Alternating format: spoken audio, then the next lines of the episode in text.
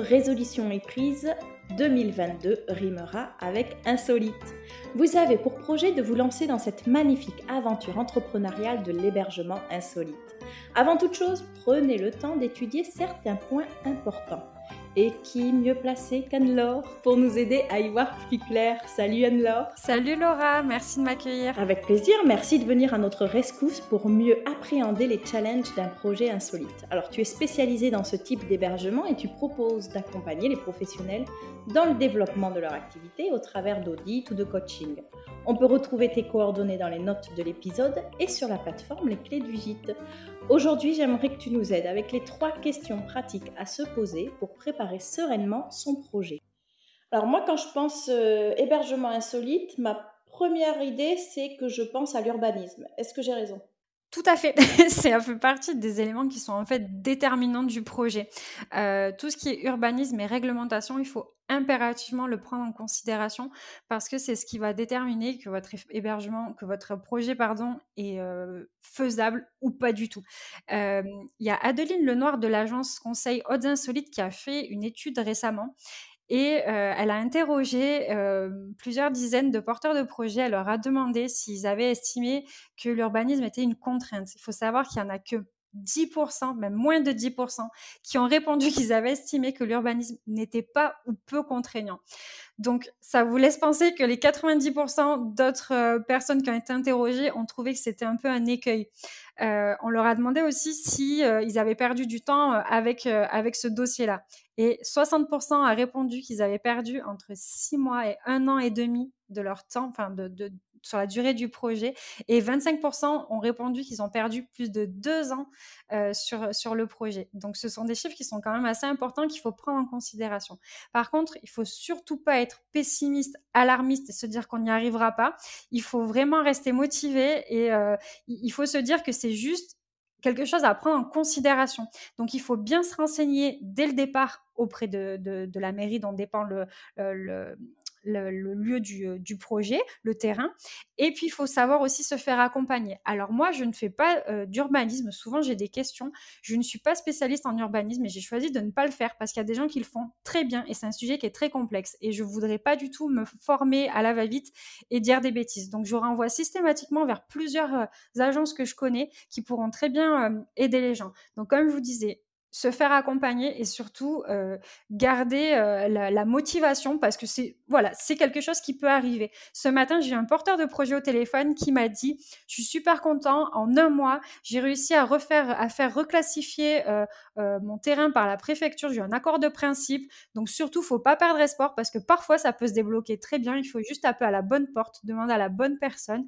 Et oui ça peut arriver que ce soit long mais ça peut aussi arriver que ça se passe pas trop mal donc voilà tapez aux bonnes portes, demandez à vous faire accompagner. N'hésitez pas à me demander, moi je vous redirige, il n'y a pas de souci.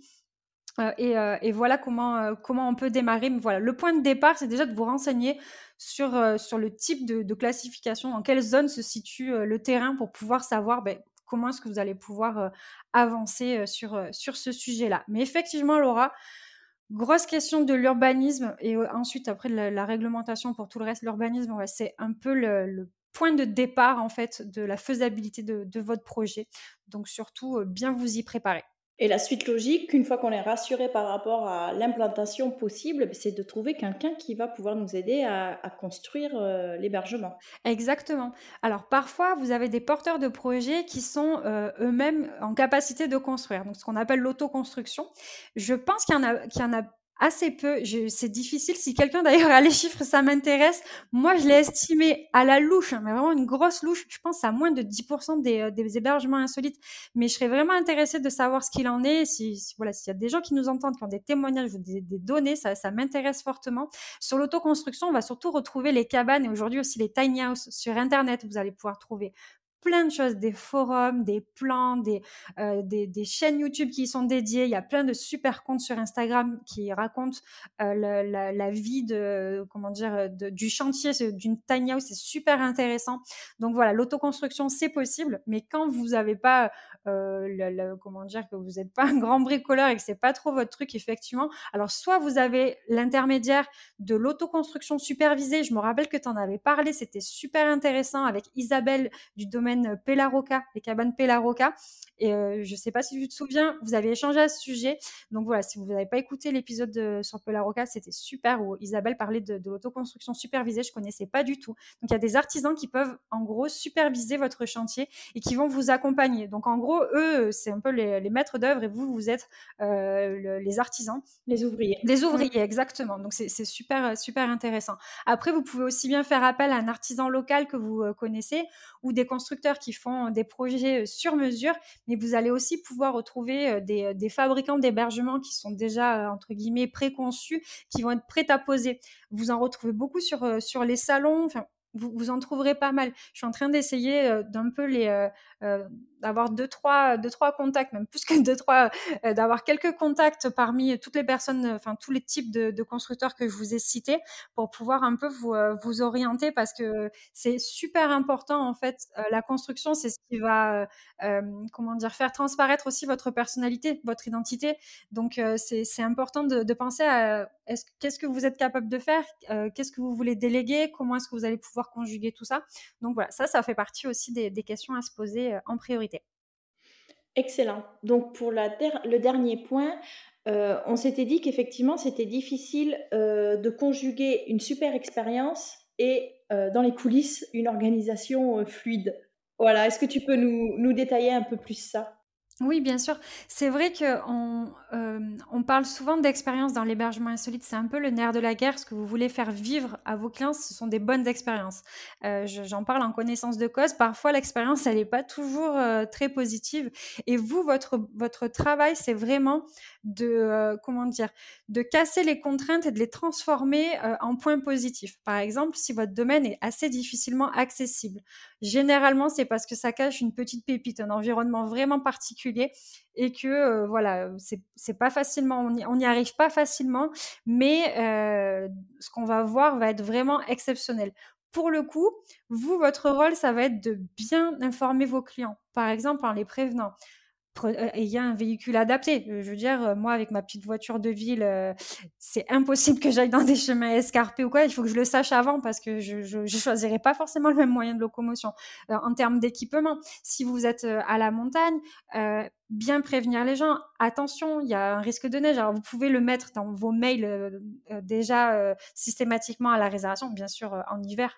mais si vous savez que c'est une période où ça s'y prête, Surtout, pensez bien à les prévenir. Ne pensez pas qu'ils vont y penser, parce que ça, on est quasiment sûr que, c'est une erreur. Mais voilà, de bien anticiper. Ça, ça fait partie de votre boulot, en gros, de transformer la, contrainte, de prévenir et de faire en sorte que tout se passe bien pour l'arrivée. Après, c'est pareil sur le domaine. Euh, n'est pas toujours super accessible. Si vous faites par exemple des cabanes qui sont un petit peu euh, euh, accrochées un peu sur pilotis où le terrain est un peu en pente, etc., il faut vraiment que vous pensiez comment est-ce que vous allez gérer les arrivées avec les bagages.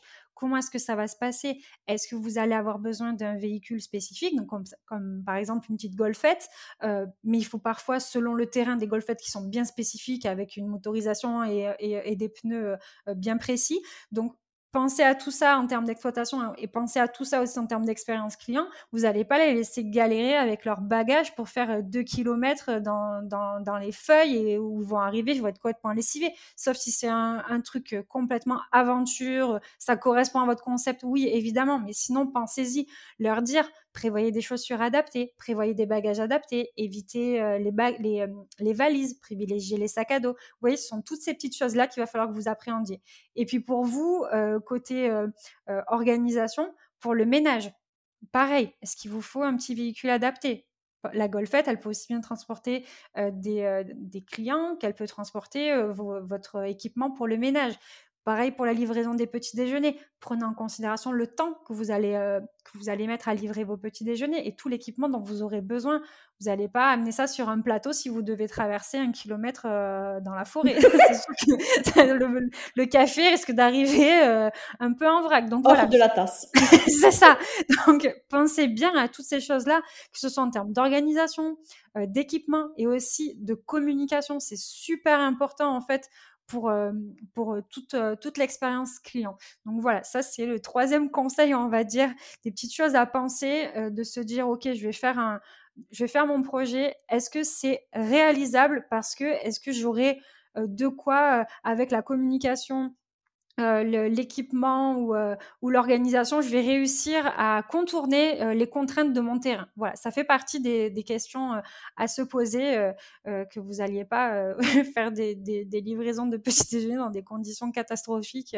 voilà, c'est toutes ces, toutes ces choses-là auxquelles il faut penser.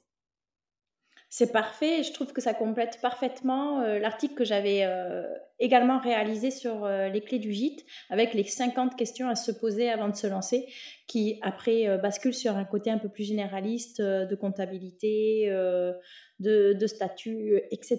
Super. D'ailleurs, je m'en sers, je m'en sers de tes, euh, de tes 50 questions euh, quand j'ai des porteurs de projets parce que l'insolite, c'est bien spécifique. Mais voilà, ça, fait partie d'une grande famille de l'hébergement touristique. Il y a des questions générales à se poser et puis après, il y a des questions un peu plus précises parce que bah, il y a des contraintes un peu plus particulières. Donc, ça se complète bien. On se complète bien, Laura. Non, mais je trouve, c'est fabuleux. c'est merveilleux. Dites-le nous, dites-le nous en commentaire. Est-ce qu'on n'est pas un duo de chic et de choc? Je veux savoir. mais je n'ai plus qu'à te remercier euh, pour euh, cette super intervention et à te dire à très bientôt, Anne-Laure. Bah, merci à toi, Laura. à très bientôt. J'ai l'impression qu'on va beaucoup se parler ces temps-ci. à bientôt. Nous sommes à quelques jours de Noël et il est temps de penser à se faire plaisir. Vous pouvez m'appeler Mère Noël car dès le lundi 20 décembre, je vous offre 20% de remise sur votre adhésion à la plateforme. Quel que soit votre profil, porteur de projet, hôte en activité ou partenaire, grâce au code promo Noël20, bénéficiez de 20% de réduction sur un abonnement d'un an. Et si vous avez envie de me remercier, sachez que plutôt que du chocolat, le meilleur des cadeaux c'est de laisser 5 étoiles et un avis sur Apple Podcast ou en story sur Instagram. À très bientôt, ici, sur la plateforme ou les réseaux sociaux.